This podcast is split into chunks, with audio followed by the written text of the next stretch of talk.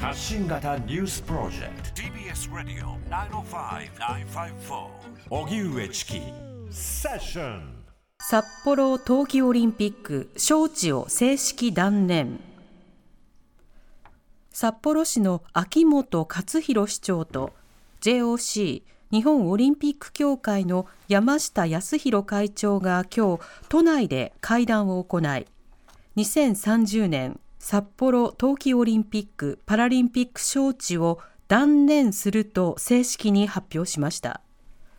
秋元市長は記者会見で2021年東京大会をめぐる談合事件などへの不信感や経費の増加で市民の負担についても理解が得られなかったと説明。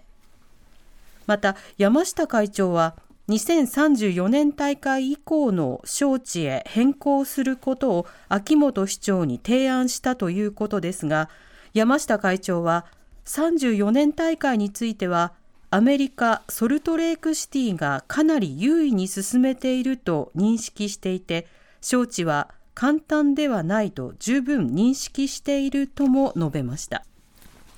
えー、それでは2030年札幌冬季オリンピック・パラリンピック招致を、まあ、正式に断念とい。うニュースについて、はい、あの会見を現場で取材をした TBS ラジオ国会担当澤田大樹記者に聞きたいと思います、はい、こんばんは澤田さん。こんばんはよろしくお願いします。お願いいたします。これ、まあ、秋元札幌市長とそれから JOC の山下会長が、はい、会見には出てきたんですよね。そうですね。2人が会見をしてだいたい40分、45分ぐらいですね、会見がありました、うん、どんな雰囲気っていうか、どんな様子なんですか？はい。まあ、あの先ほど、えー、ニュースの方でもありましたように、うん、冒頭、えー、山下会長の方から、えーまあ、現在の状況からして開催が住民の理解を十分に得ているのはとは言い難いと、うん、まあ、拙速にこうやって進めていくことはスポーツとか、えー、オリンピック・パラリンピックが持つ価値そのものを損なう可能性があると、うん、JOC 側が判断して、まあ、札幌側に、えーまあ、大会の招致の断念を、まあ、伝えたということですね。でただ、まあ、これから、えー札幌自体はポテンシャルがすごく高いので、うん、まあ、今後、34年以降の招致をまあ目指して進めていくということも、えー、同時にまあ確認をしたということですね。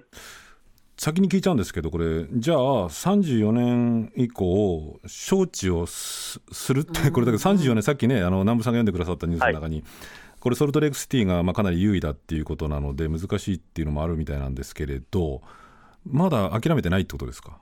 まあ、諦めてはないということなんでしょうね、これ、私も聞いたんですよね、結局その、まあ、この断念する理由自体が、まあ、市民の理解を得られてないということなんですけれども、その原因は何かっていうと、あのまあ、去年の年末ぐらいから出てきた、いわゆるあの東京オリンピックをめぐる汚職の問題ですね、でそれプラス、あとは商事に関わるお金、特に、まあ、あと建設費等々の、まあ、費用をどうやって捻出するのかと。いったところに対する、まあ、懸念がまあ払拭できなかった、あるいは説明できなかったということを大きな理由としてるんですけれども、それ自体というのは、あのその東京オリンピックの不正の問題、汚職の問題っていうことの単体の話ではなくて、それ自体がやっぱりオリンピックってお金かかりすぎるよねっていうその、そもそものオリンピックムーブメントの問題なんじゃないですかっていうのを聞いたんですね、山下さんに。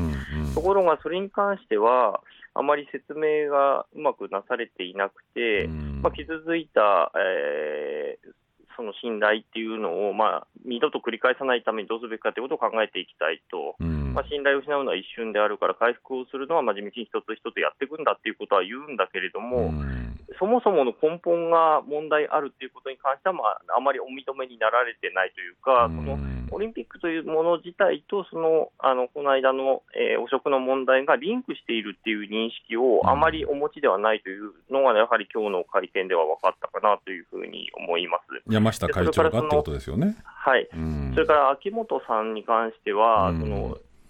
じゃあ、なんで34年やるのかと、まあ、理解もされてないし、求められてない状態ではありますよね、はい、それについてリセットしないのかっていう質問が私もしたんだけど、私の質問にはうまく答えをなされなくて、その後また朝日新聞の記者からもう一度聞かさ聞かれて、まあ、リセットしないのかということを言われたんだけれども、まあ、それについてはあの今、立ち止まっている状態であると。うんいうことで、まあ、これは事実上リセットなんだっていうニュアンスのことを言ってるんだけども、でも招致はする方向では動きたいということなので、基本的には34年はとにかくやりたいんだうん。という意欲はまあ伝わってくるような会見だった。これ、まあ、大きく言うとね、あのまあ、東京五輪のこの汚職問題であるとかね、あるいは東京五輪のなんかもうこの経費の膨張っていうものが問題のハードルになったってことになると、はいこれ分かんないですけど、こう秋元札幌市長にしてみれば、うん。なんか JOC とか、山下会長に対するなんかこう、なんかお前らのせいで札幌ダメになっちゃったじゃんっていう、なんか恨みもあるのかなっていうような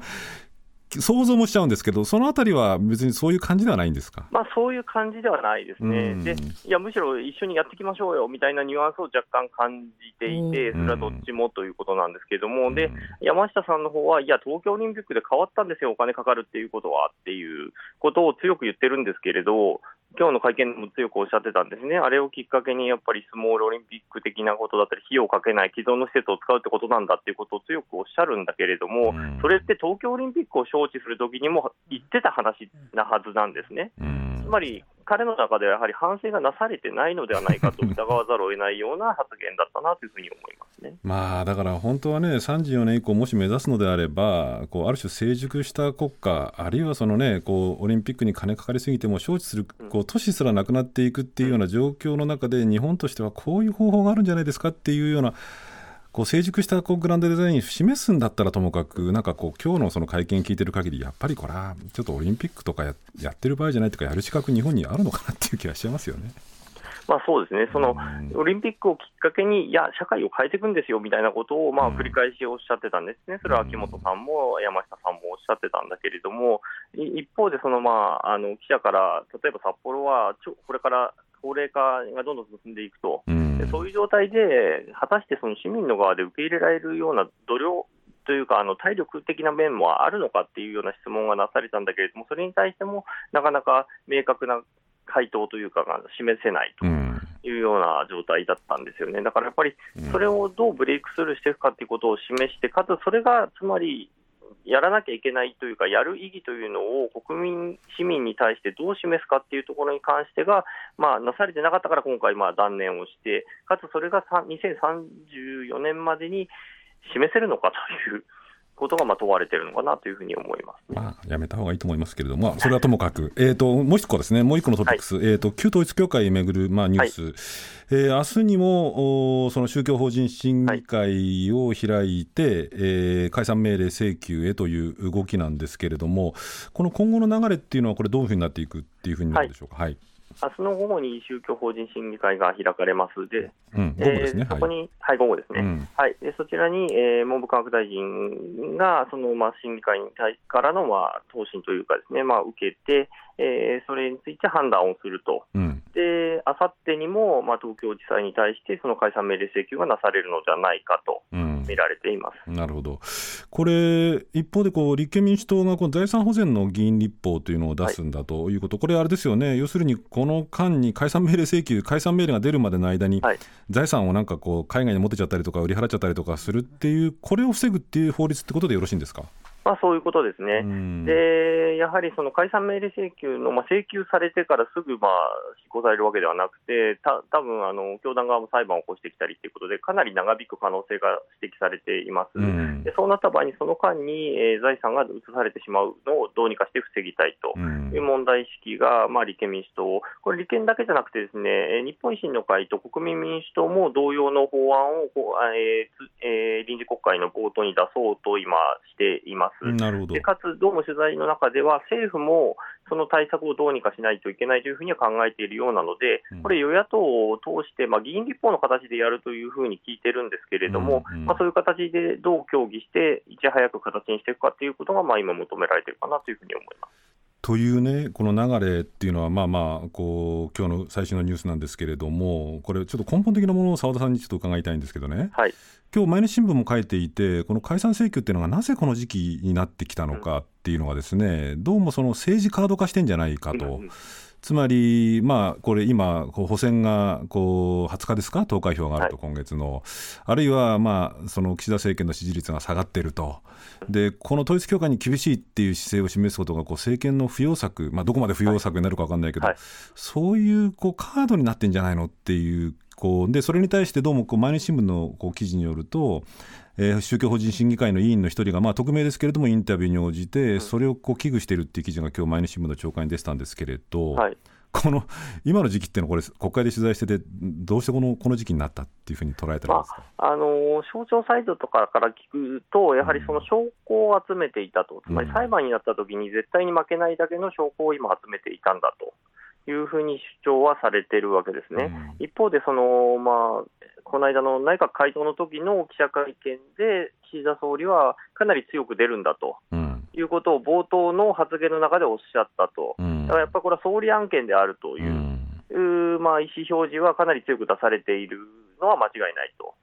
っていうこと。ということは、まあ、つまり官邸が、まあまあ、解散権もなんかちらつかせるのもそうだけれども、この問題もある種の政治家跡として使ってるっていう節匂いはぷんぷんと漂ってきるってことですね。まあ、このこの間、ずっとまあ関係性がずっと問われ続けてましたよね、うんでそれについてまあ明確な回答をまあ出せずに続けたまあ官邸側がまあカードをようやく切ったという形なのかなというふうには思います。で、これはまあ澤田さんのもうライフワークの問題ですけれども、あさって金曜日に細田衆院議長会見と、まあこれね、旧統一教会問題もね、これ、細田さん、非常にこう密接だったんじゃないの？っていはい。う疑惑も答えてないんですけれども、澤田さん、もちろん追及に行かれるんですよね。あ私もあのなんとか入れそうなので、そうですか。エントリーはしようんですけれど、はいうんこれ、一社一人なんですね、しかも国会の中の記者クラブに加盟している社じゃないと入れないとうんいうことなので、フリーランスの人とか海外メディアの人は多分入れないんだと思います。えー例えばこの問題についてあのずっと追及されてた鈴木エイトさんとかは入れなかったりっていうことなんですね。でかつ、多分政治部の記者ばかりになるので、えー追及がどういうものになるのかっていうのはかなり、えー怪しいと 自分たちで言うのもあれなんですが、まあ、会えー会見自体があれですよね。ってことは、もう NG リストを作んなくても NG な人はほとんど入れない、だから NG な人の中の一人が澤田さんだから、ぜひ頑張ってくださいね。はい、でも多分たった30分しかないんですよね、これね。そうか。うん、うだからとにかくまあ当てには行きますが、ただ別に議長を辞めたからといってですね、うんまあ、説明責任が終わ終わるわけではないんですね。うん。細田さんに関しては、当時やっぱり安倍派のトップ、安倍派というか、まあ、旧旧旧細田派ですよね、でうん。トップで安倍さんとのつながりをまあ一番よく知ってたはずの人なんですよね。うんだそれに関してはやっぱずっと説明責任は問われ続けるとか、あの十分納得いく話が出なければ、これは説明を求め続けるでしょうし、あの議長じゃなくなると、ですね私的には取材は実はしやしやすくなるんです。というのは、あの警護がつかなくなるので、なるほど。あのずっとベタ付きで聞けるようにはなるということなので、別にあのあさっての会見で不十分な回答があったら、それは継続して、こちらとしては動かさせていただくということになると思います。わかりました。まあ、だけど本当、統一教会の問題はね、さっきも言いましたけど、なんかこう政治の責任だけ問わないで、なんか統一教会だけの責任問うっていうのも、なんかちょっとおかしいんじゃないのという気もしますけれども、TBS ラジオ国会担当、澤田大樹記者に聞きました。ありがとうございました。ありがとうございました。TBS Radio 荻上チキセッション TBS Radio 905 954.